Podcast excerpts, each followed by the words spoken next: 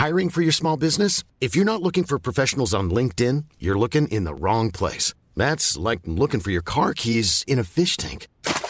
LinkedIn helps you hire professionals you can't find anywhere else, even those who aren't actively searching for a new job but might be open to the perfect role. In a given month, over 70% of LinkedIn users don't even visit other leading job sites. So start looking in the right place. With LinkedIn, you can hire professionals like a professional. Post your free job on linkedin.com slash people today.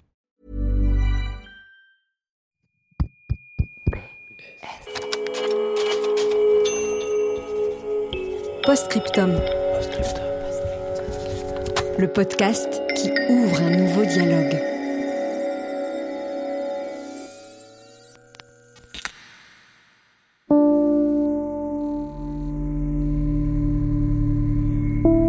C'est l'anxiété permanente, parce que je vous dis, vous vous couchez le soir et euh, d'abord vous dormez mal, et en vous disant comment je vais la retrouver demain matin? Qu'est-ce qu'elle pourra faire? Qu'est-ce qu'elle ne pourra plus faire? C'est l'anxiété permanente. Je n'ose pas sortir toute seule. J'aurais peut-être envie de sortir, de remonter vers la porte de Paris, de revenir, mais euh, je ne me fais pas confiance. J'ai peur euh, d'avoir un problème. Parce que je sais exactement ce que j'ai eu. Et je ne me vois pas étaler en travers du boulevard de Clichy, euh, retourner à je ne sais plus quel hôpital. euh, je ne me vois pas. Lettre sonore numéro 52. Cher Alzheimer, Perdre la mémoire.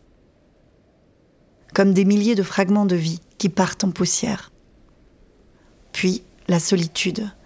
La solitude de la personne malade qui, dans un éclair de lucidité, comprend ce qui lui arrive.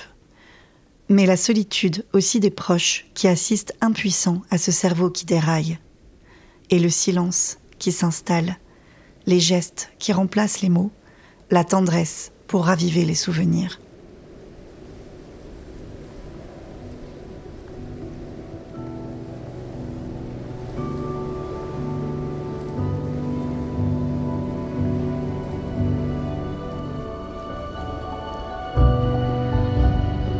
Cher Alzheimer, c'est l'histoire de Daniel et de sa femme Danielle qui s'est éteinte il y a 8 ans des suites de la maladie. Mais cet épisode, c'est aussi l'histoire de Nicole qui n'a pas voulu nous dire son âge, mais qui vit au centre Alzheimer Les Parentèles de la rue Blanche, dans le 9e arrondissement de Paris.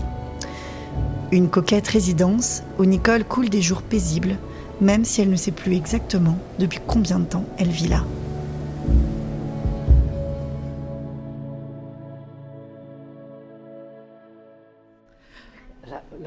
on, arrive à l'entrée du jardin. Il y a le guichet là d'accueil. Bonjour. Le chat. Il y en a plusieurs, il y en a trois, mais j'en connais que deux. Il s'appelle comment? Mitsa, tout le monde s'appelle Mitsa.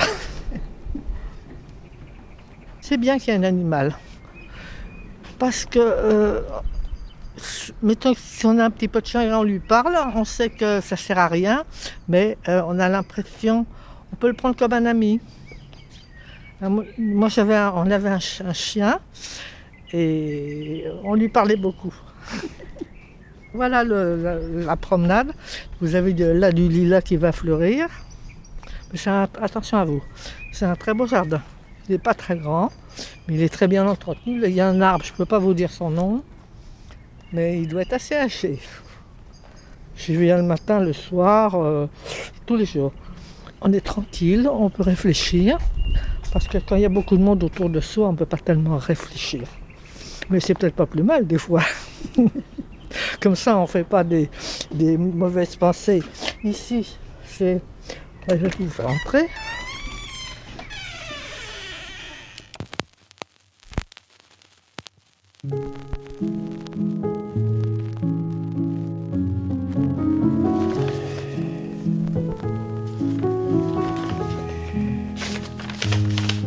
Voilà la photo de mariage, donc elle avait des grands cheveux hein, qui arrivaient jusqu'à la taille. Là, elle avait fait un chignon, évidemment.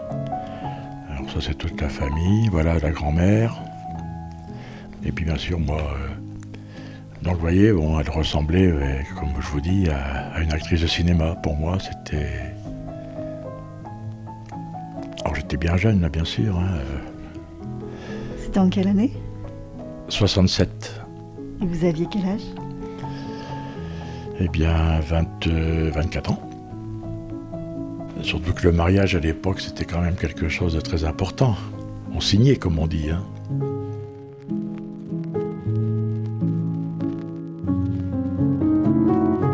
Euh, je suis Daniel, j'ai 77 ans et j'ai eu une épouse qui a été atteinte de la maladie d'Alzheimer.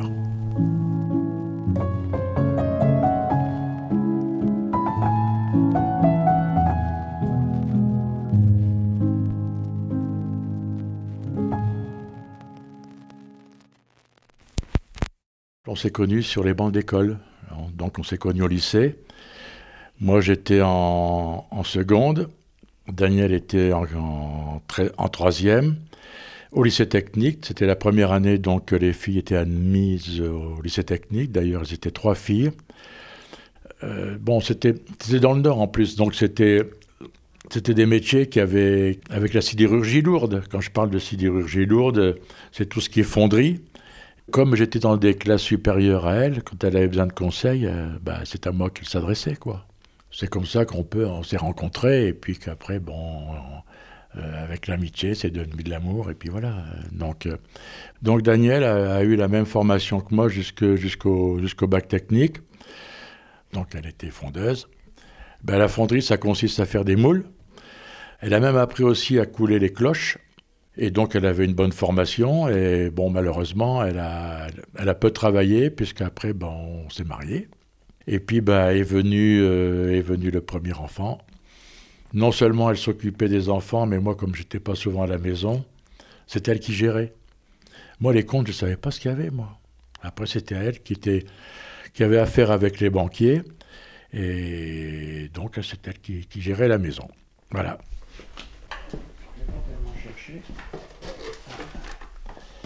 Et là, dans, dans votre salon, on voit une dizaine de, de tableaux. C'est elle qui les a tous réalisés? Oui, oui, bien sûr. Ah oui, tout à fait, oui. Il y a des portraits, des natures mortes, Oui. des paysages? Il n'y a pas tout, hein, parce que des tableaux, il y en a encore dans un placard là-haut, il y en a encore euh, je ne sais combien, mais elle en a fait, je sais pas, euh, je vais dire une cinquantaine. Vous, vous vivez au milieu de ces toiles. Tout à fait, oui. Tout ce qu'elle a choisi, ces rideaux qu'elle a fabriqués, euh, ces tableaux qu'elle a peints, euh, ça me permet de, vivre dans, un endroit où, elle, a, vécu. Et donc, euh, rien n'a bougé, rien n'a changé, et ça restera tel que jusqu'à ce que je disparaisse. Euh, je vous dis, euh, ça me permet de sentir une présence qui est la sienne.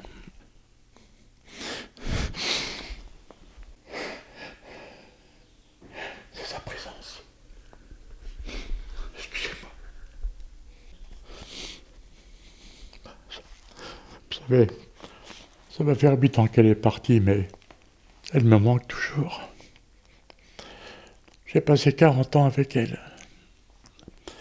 On a eu une vie super, on a voyagé. On été très heureux avec les enfants. Et puis, bon, euh, malheureusement, s'est installée ce- cette maladie cognitive hein, qu'on appelle Alzheimer. Et, et là, j'ai su que c'était, elle, ne guérirait jamais. Parce que, bon, je sais très bien que cette maladie, euh, même, aujourd'hui, on ne peut pas la soigner. Euh, les seuls soins qu'on peut donner, c'est de, de l'amour, de l'amitié. C'est très dur parce qu'on sait que euh, la, la guérison n'est pas possible. Quand même, il y a quelque chose qui s'en va. hein. Et cette partie qui, est- qui a disparu ne reviendra plus jamais.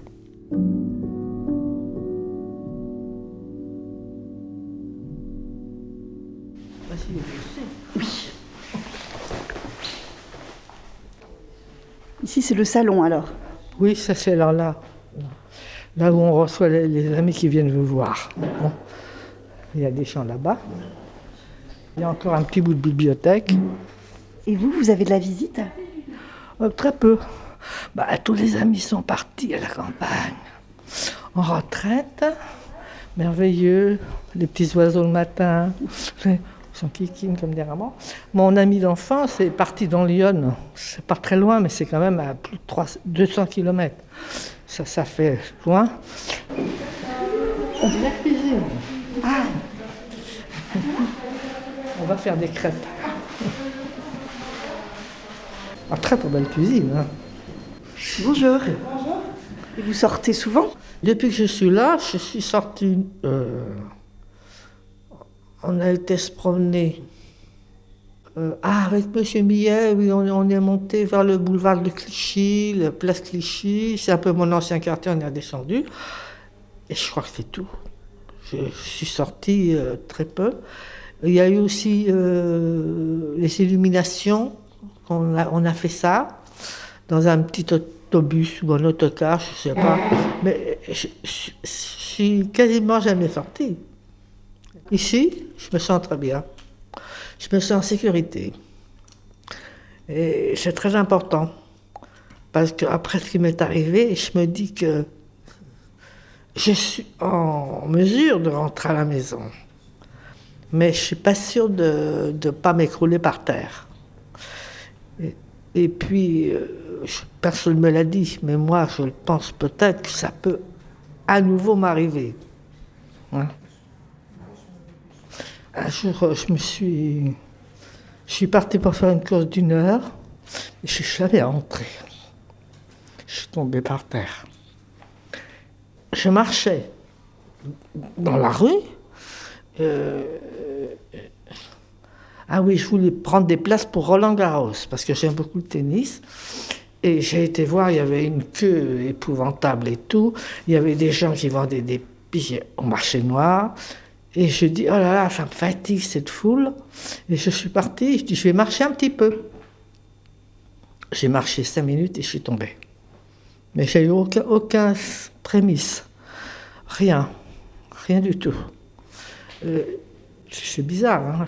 Hein et je me suis réveillée, bah, oh, je peux pas vous dire. Tout ça, c'est flou. Euh, euh, c'est très flou, très très flou. Et puis, ah, j'y repense un peu, mais c'est des fragments. C'est des, des, flashs que j'ai. Mais sur, sur l'étalement dans le temps, je ne sais pas. Je, je, crois que je suis restée trois semaines à l'hôpital américain, on me l'a dit. Mais ma mémoire, comment vous dire, c'était pas ordonné. C'était pas ordonné.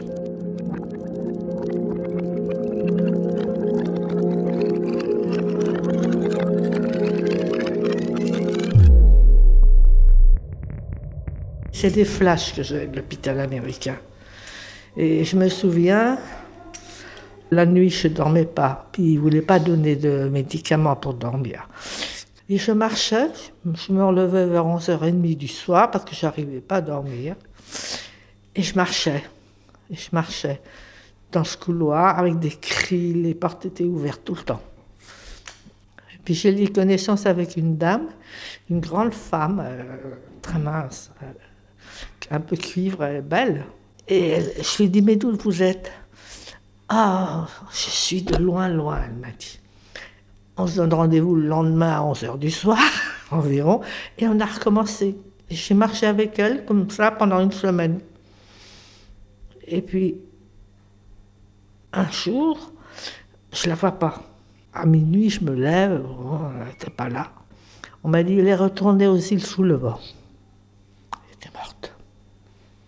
Elle était morte parce que je ne l'ai jamais revue elle a été pour moi un repère.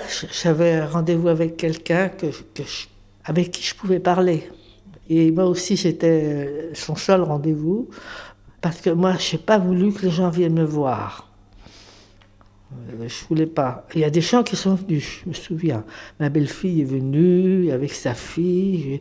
Euh, mon ami d'enfance, que j'ai encore, je l'ai connu, j'avais 5 ans, mais on est encore amis.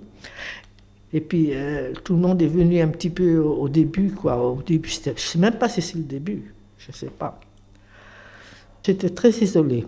Aussi, là, j'ai beaucoup d'amis euh, bah, que, qui sont plus là. Et ça, c'est terrible. Ça, c'est terrible. parce que j'ai vécu longtemps avec quelqu'un euh, qui avait trois enfants. Euh, mais maintenant ils sont grands. Hein. Et puis ils ont tous fait des grandes études, alors tout le monde est parti. Ils n'ont pas eu peur de s'expatrier pour travailler. Mais c'est bien ça. Oui. Et maintenant, je, perds un petit peu le contact parce que chacun a sa vie, moi j'ai ma vie aussi. Et, mais c'est très bien quand même. Ah oui, c'est bien. Surtout à l'hôpital après, au but de Chaumont, il y avait beaucoup d'activités. Et j'ai voulu les faire. Il y avait de la cuisine, il y avait des, exposés euh, sur l'histoire, les maths, très bien. Mais mon cerveau, je ne pouvais pas me souvenir de tout. Je ne pouvais pas me souvenir de tout. Mais c'est confus parce que des fois, je n'étais pas moi. C'était pas moi.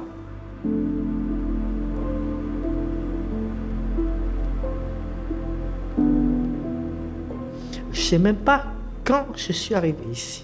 Je ne peux pas vous dire. Parce que ça m'a paru tellement long au but de Chaumont.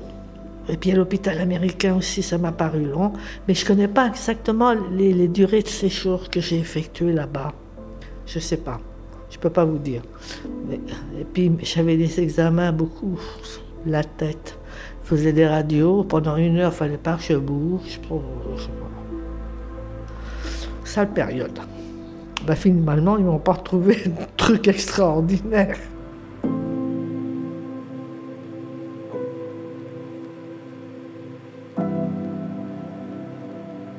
Cher Alzheimer, vous êtes une maladie qui brise une famille. On ne connaît pas dans quel monde vous entraînez la personne atteinte de votre maladie.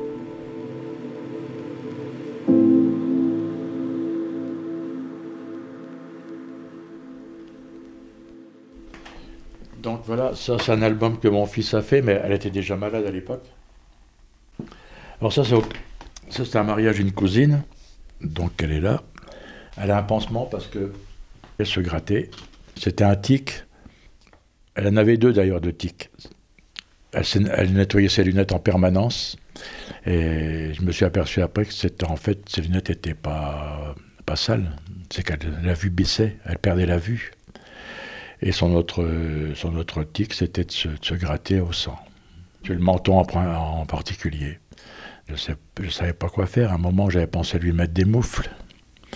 Et après, j'ai dit, bah non, parce que si elle met des moufles, je lui mets des moufles, ça va, ça va la gêner, puis euh, ça va la diminuer encore. Parce que j'ai jamais voulu, euh, jamais voulu faire voir qu'elle était, qu'elle était malade, en fait. Parce qu'un jour, elle m'a dit, je guérirai. Hein. J'ai dit, bien sûr. Alors que je savais bien que c'était, c'était pas possible. Hein. Euh, il y, a beaucoup de photos. Hein. Donc, elle avait beaucoup changé déjà.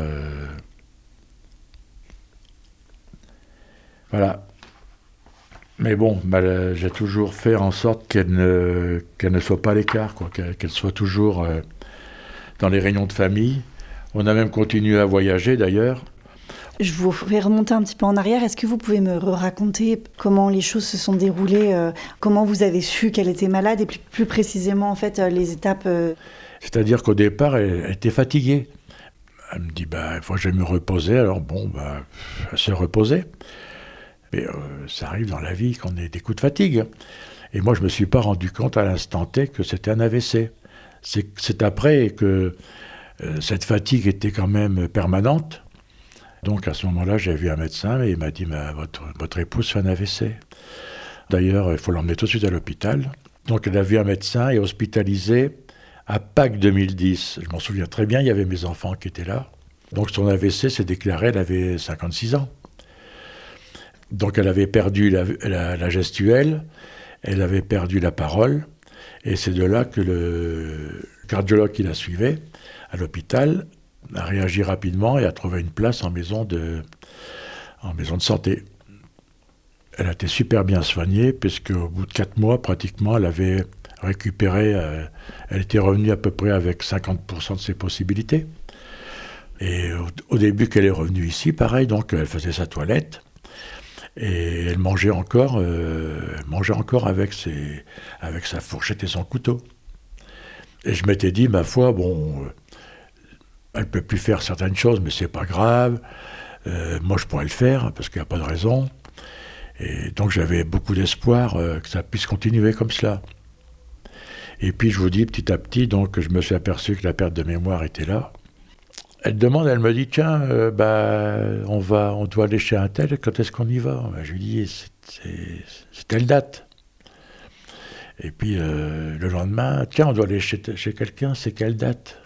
Bah, Je dis, bah, c'est telle date. Mais jamais je ne lui ai dit, mais je te l'ai dit hier. Jamais je ne lui ai dit. Et c'est là que je me suis aperçu qu'il y avait donc euh, une perte de mémoire. Donc j'ai vu le médecin, j'ai vu son généraliste, et puis je lui ai dit euh, ce qui s'était passé, qu'elle me redemandait toujours les dates. Et il m'a dit c'est sûrement un début d'une certaine maladie, il faut consulter un neurologue. C'est-à-dire que lui ont fait faire un tas de questionnaires, hein, c'est un questionnaire particulier. Et puis euh, après j'ai eu un entretien avec le neurologue qui m'a dit voilà c'est le début d'Alzheimer. Alors c'est le coup près.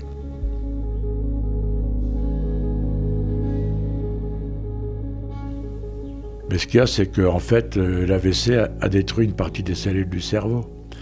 N'étant pas irrigué, donc il y a des cellules qui ont été détruites. Et c'est en détruisant cette partie des cellules du cerveau qui a amené la maladie d'Alzheimer. Je pense qu'elle était assez intelligente que si un jour je lui avais dit à la maladie d'Alzheimer, elle savait très bien, euh, elle aurait très bien su comment ça allait finir. Hein. Mais jamais je ne lui ai parlé de ce qu'elle avait. Elle l'a jamais su.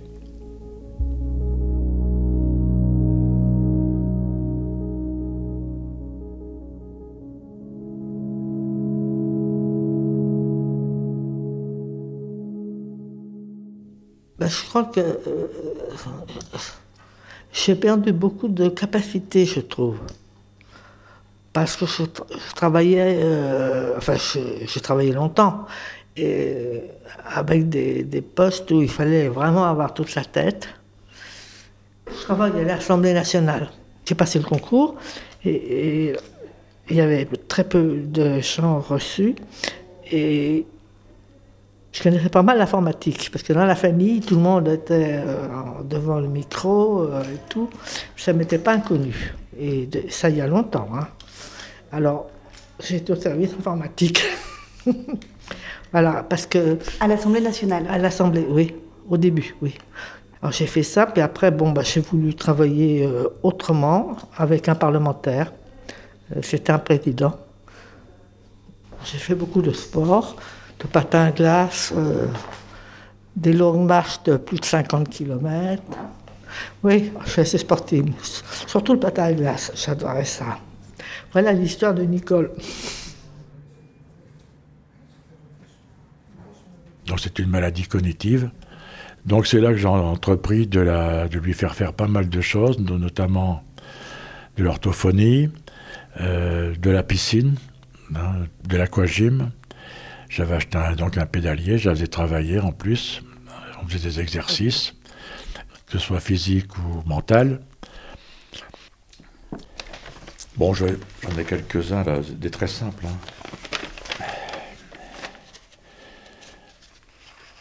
Par exemple, voilà. Et puis, bon, je projetais des, images au tableau, puisqu'on avait un vidéoprojecteur. Donc, par exemple, je projetais des images où il y avait une voiture, un arbre, une maison, un vélo. Et donc, je lui disais, regarde bien. Et puis après, j'ai enlevé la feuille et puis je lui demandais ce qu'il y avait sur la feuille. On, dit peut-être qu'avec les exercices, le, cerveau va travailler et ça permet d'entretenir et que ça, va durer un peu plus longtemps. Et puis, bah, petit à petit, euh, après, il n'y a plus rien. C'est là qu'on s'aperçoit que la maladie a gagné. En fait, elle était plongée dans un dans une autre vie. C'était c'était plus la même vie que ce qu'elle avait avant. Hein. Ce sont des gens qui vivent dans leur monde. Je pense qu'ils sont peut-être pas malheureux parce qu'ils se rendent pas compte. C'est un monde secret, ça. Hein. Elle était gay et puis bon. Euh, euh, si vous lui parlez de, la grand-mère qu'elle a connue jadis, elle se rappelle très bien. Les gens des souvenirs, euh, ont des souvenirs de, lointains. C'est ce qui est très particulier et je vous dis, ils se rappellent plus de ce qu'ils ont fait la veille. Par contre, ils se rappellent de ce qu'ils chantaient quand ils avaient 20 ans. C'était, c'est drôle parce que elle sifflait. Elle sifflait, mais elle n'avait pas le droit quand elle était petite. Parce que sa grand-mère lui toujours, euh, si tu siffles, ça, va faire peur à la Sainte Vierge.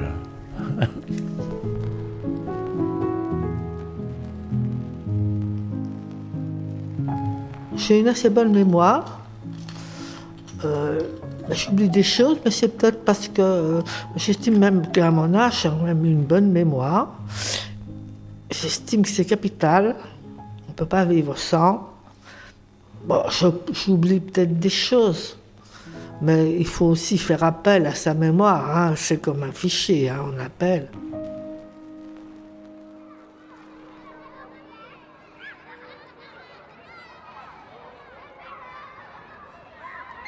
Bah, je suis née à Paris, je, je, suis jumelle avec un garçon. On était des enfants de Montmartre et il y avait des, je dirais pas des bandes d'enfants, mais des groupes d'enfants de 5-6 qui se réunissaient on était, on était ceux de la rue Ramet.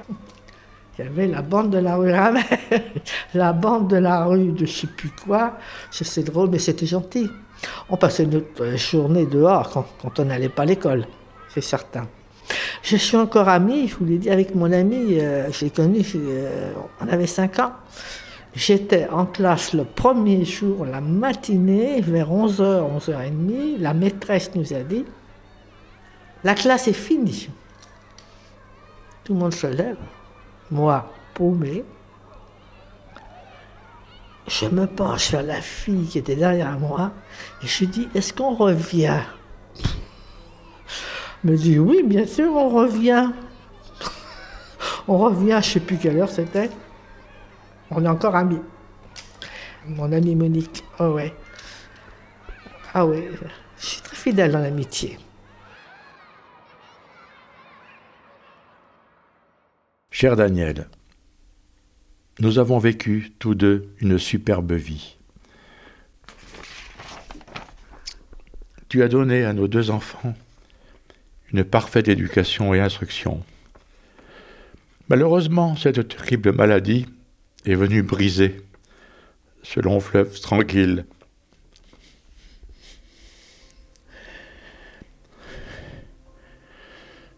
Pour moi, tu es et sera toujours près de moi. À bientôt.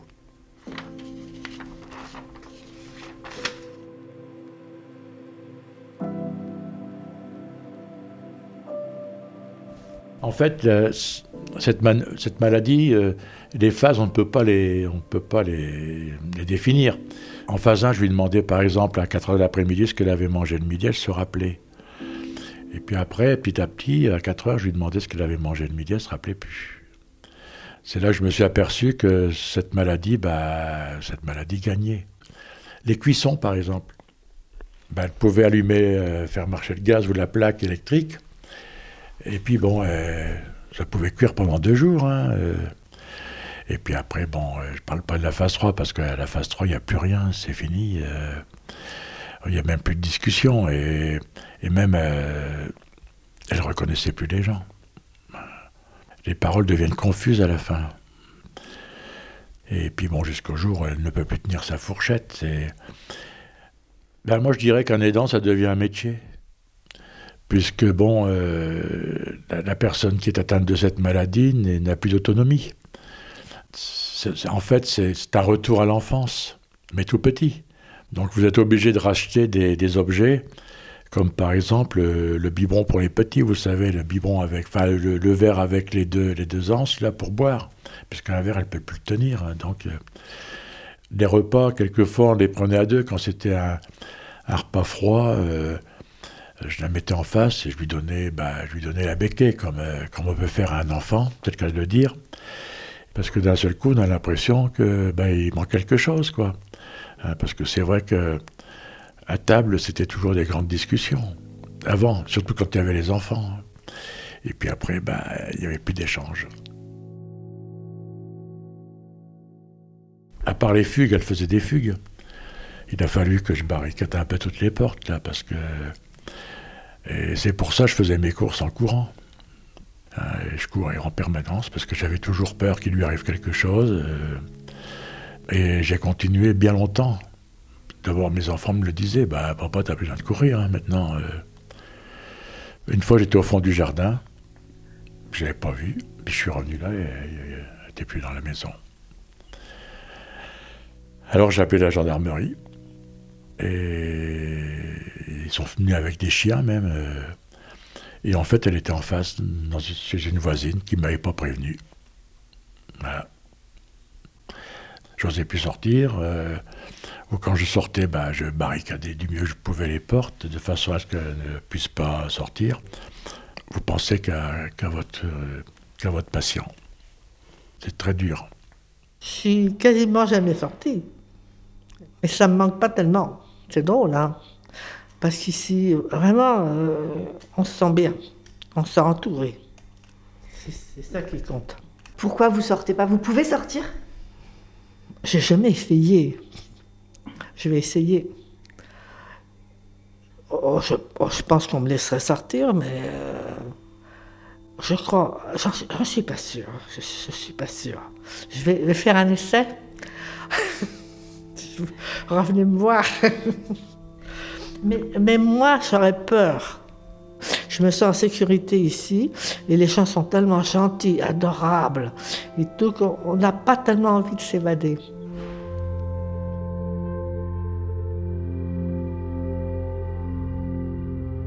Chers aidants, je sais ce que vous vivez actuellement. J'ai vécu ces moments difficiles. Je sais il n'y a pas de traitement qui pourrait permettre la guérison. Le seul remède que je vous conseille, chers aidants, c'est de donner l'amour que vous avez toujours donné.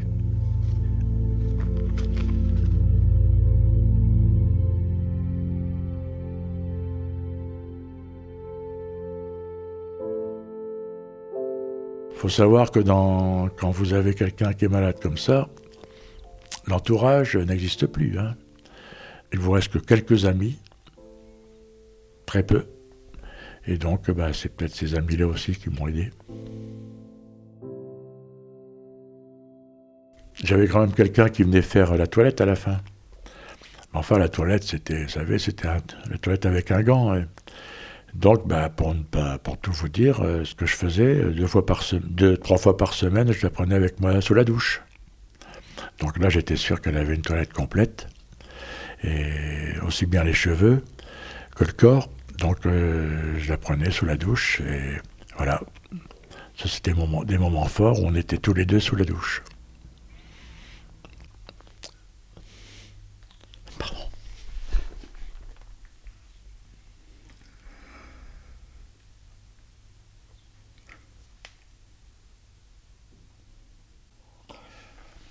Oui, c'était des moments forts parce que en fait, je lui rendais ce qu'elle avait donné aux enfants.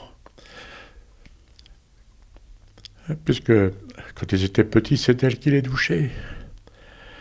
En fait, j'avais l'impression de, lui rendre ce qu'elle avait fait.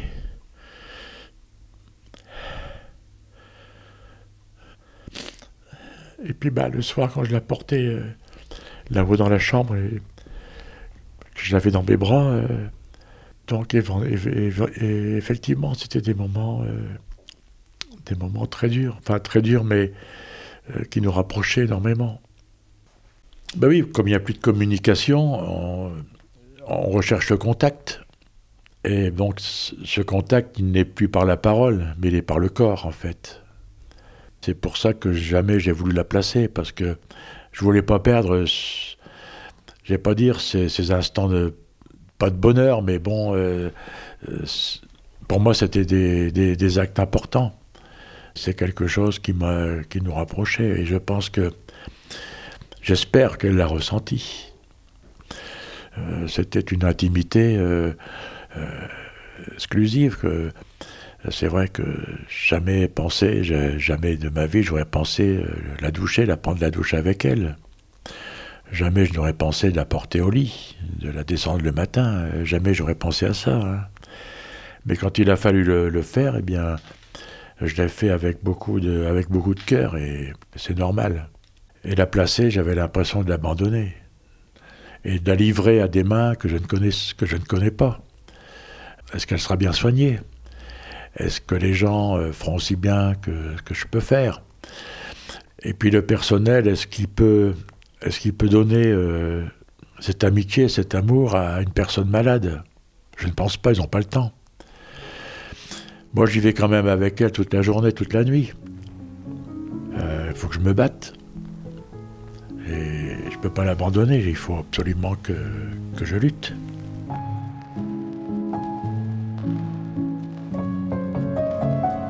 Je ne m'ennuie pas.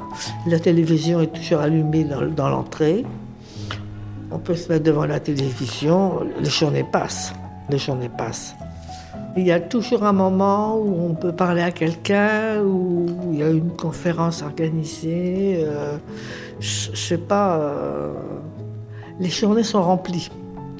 Avec peut-être de petites choses, mais les journées sont remplies et surtout euh, avec les autres personnes. Je crois qu'on a envie de partir quand on n'est pas heureux. Mais je ne sais pas comment ils font, mais ils ont réussi à créer une atmosphère conviviale. Tout le monde est adorable, vous ne pouvez pas savoir. Euh, il y a une gentillesse euh, extraordinaire ici, tout le monde. Moi, je pense qu'elle me reconnaissait à la voix parce que j'ai une voix particulière et par contre, elle ne pouvait me reconnaître que par la voix parce que je pense qu'elle était devenue pratiquement aveugle. Quand elle était donc en, phase terminale, euh, et quand je parlais, des fois elle avait un sourire, donc je me suis dit, euh, je pense qu'elle me reconnaît.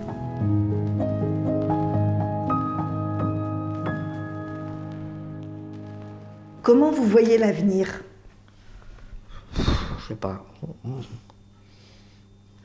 Revenez me voir, je vous répondrai. non, c'est vrai. Euh, Non, c'est un problème vaste, il faut que je réfléchisse. On ne peut pas répondre comme ça. Hmm?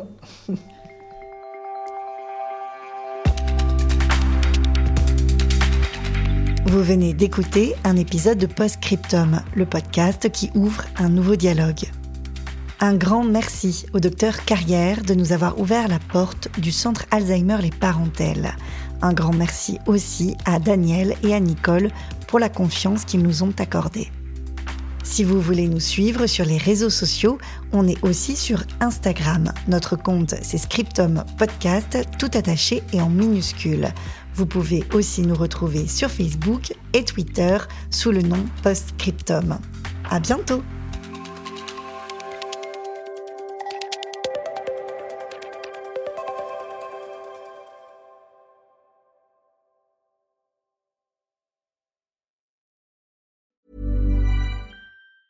Treat mom to healthy, glowing skin with Osea's limited edition skincare sets. Osea has been making clean, seaweed infused products for nearly 30 years. Their Golden Glow body set includes three clinically proven bestsellers for smooth, glowing skin, while the Glow and Go facial set provides spa level results at home. Both sets come in giftable boxes with savings up to $48 and free shipping for a limited time. For 10% off your first order site wide, go to OSEAMalibu.com and use code MOM.